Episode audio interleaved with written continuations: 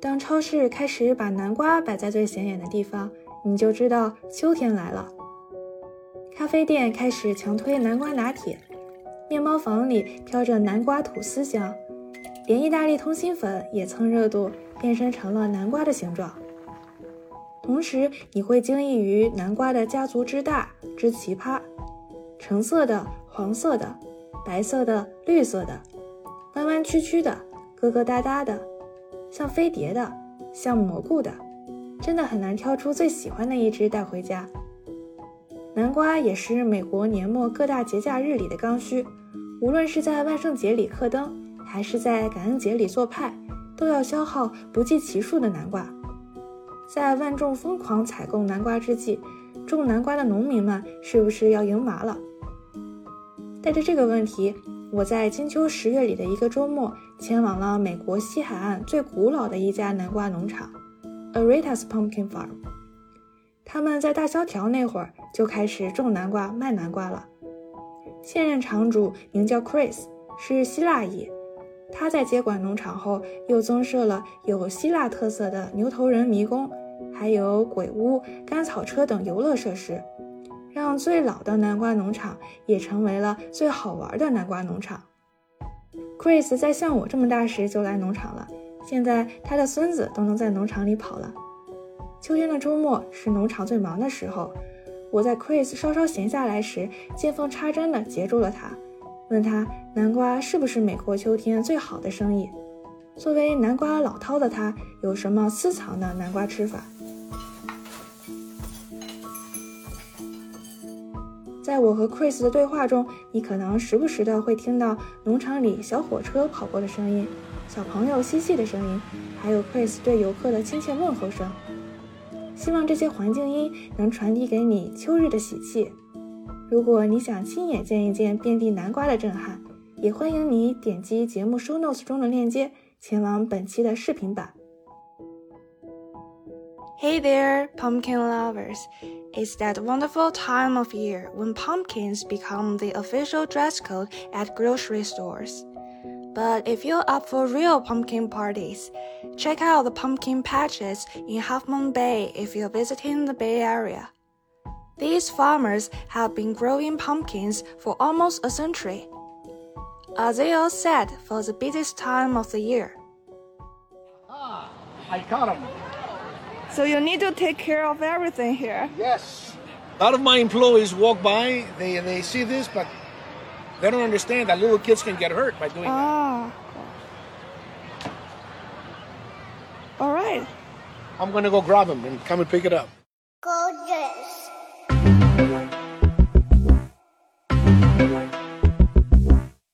Hi. So how long have you been here? Uh, pushing over 30 years now. I think 33. Oh. 34 years going on. Years ago, John Arata was looking for someone to be able to keep the farm going because as he was getting older, he needed help and he recruited me. I was in my early 30s. And uh, we came in with different ideas and presented them to him and he liked them. One of them was the, the labyrinth. Uh-huh and having the uh, ancient Greek uh, ancestry mm-hmm. And the Greek blood that I have in my veins, my father was from the island of Crete. Mm-hmm. So we introduced the labyrinth versus all the other corn mazes that were happening at the time. This one is more, how can I say, uh, more intense because you cannot make a beeline through the corn and come out. You really have to stay true to the paths multiple different corridors and arenas and amphitheaters mm-hmm. and find your way out. Kids really relate to it and adults as well. Yeah, so I know each year is a different design. So are you always the first one to try out the maze? Uh, yes, me and my son, we get involved quite intensely mm-hmm. with uh, maybe two, three different employees as well. Mm-hmm. And they help us build it and move all these bales. Here comes a train little breather for just for a second.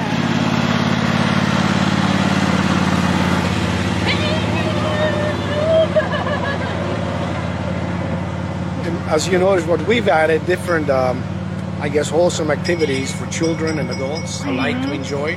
So as they come here as a family, a three-year-old can have as much fun as a teenager, and a teenager can have as much fun as an adult. Uh, so I think we've touched the nerve that uh, makes many different uh, age groups, I guess, happy.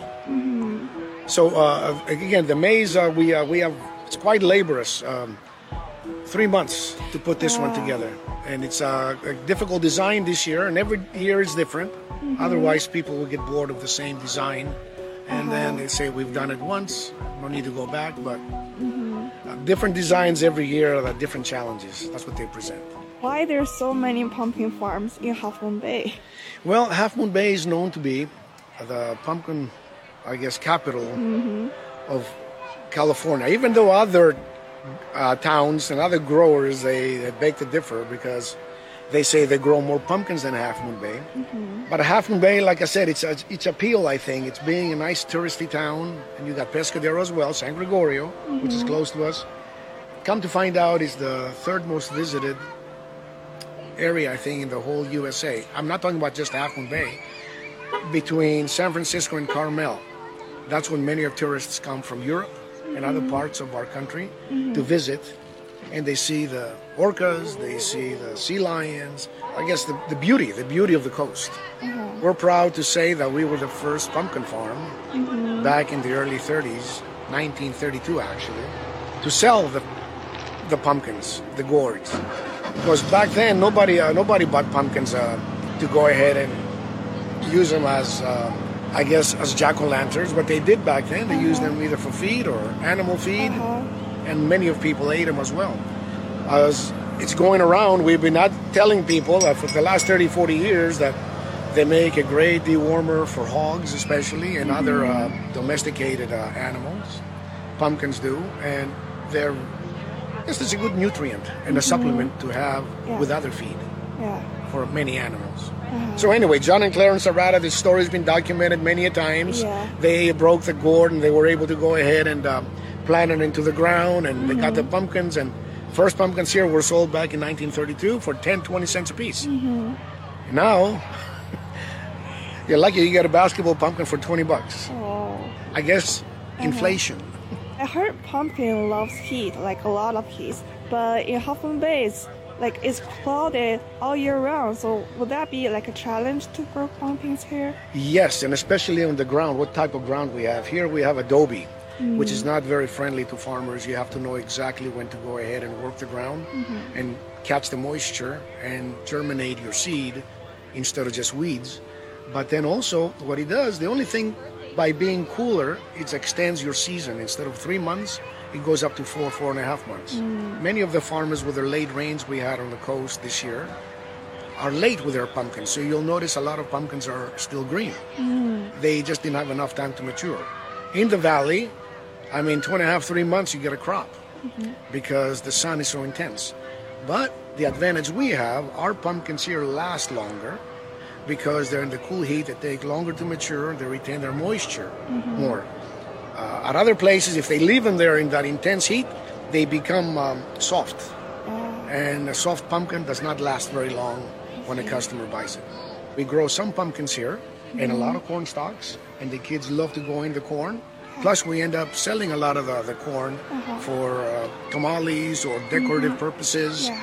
And even though every year you keep planting the same crops, you have to alternate, they say, but we have no choice here mm-hmm. but to keep trying and supplement the ground with other nutrients and vitamins. Mm-hmm. So what is your favorite pumpkin variety? Personally, I like the, the they call them uh, the wolf pumpkin, mm-hmm. and it's been out now for the last 10, 12 years, I think. We introduced it here first. Again, it's a thick stem pumpkin with a long, long um, trunk that, that they call it, handle. And uh, those are really appealing because instead of just an orange pumpkin, all of a sudden, what captures your eye is the stem Yeah. and there's many of them. I don't know if you've taken any pictures of the pumpkin river that we have, but you'll notice a lot of them, and uh, there's no two stems alike. They're all different, and that's my favorite variety. So what is your favorite pumpkin recipe? My wife loves to make pumpkin bread, and uh, oh. we get that from the Hubbard uh-huh. or Hokkaido. It's the same type of pumpkin. It looks like an acorn, kind of bluish on the outside. Mm-hmm. Uh, we used to call them, old John Arata used to call them Lobitas Blue. She uses the coffee cans, the two pound coffee cans made out of mm-hmm. metal. Uh-huh. They have a ridge every every inch. Mm-hmm. And she goes through the method of putting oil and then putting flour so they're on stick, puts the batter in there, and then they grow right out of the can. And then when you have them already, every inch you can, an area that you can cut, and you put some cream cheese on it. That's what I love. And you can tell right here, I eat quite a bit of it.